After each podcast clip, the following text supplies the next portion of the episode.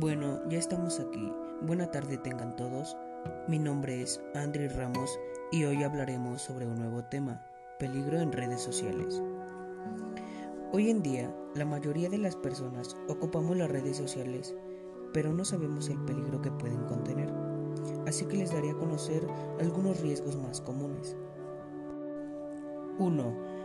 El ciberbullying o acoso cibernético. 2 ¿Estás dispuesto a que te manden fotos inapropiadas? 3. Puedes ser estafado. 4. Te pueden llegar a extorsionar.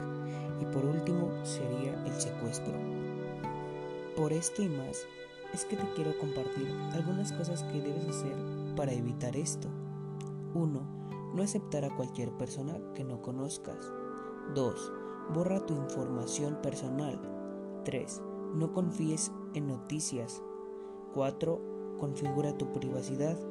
Y por último, no compartas fotos tuyas.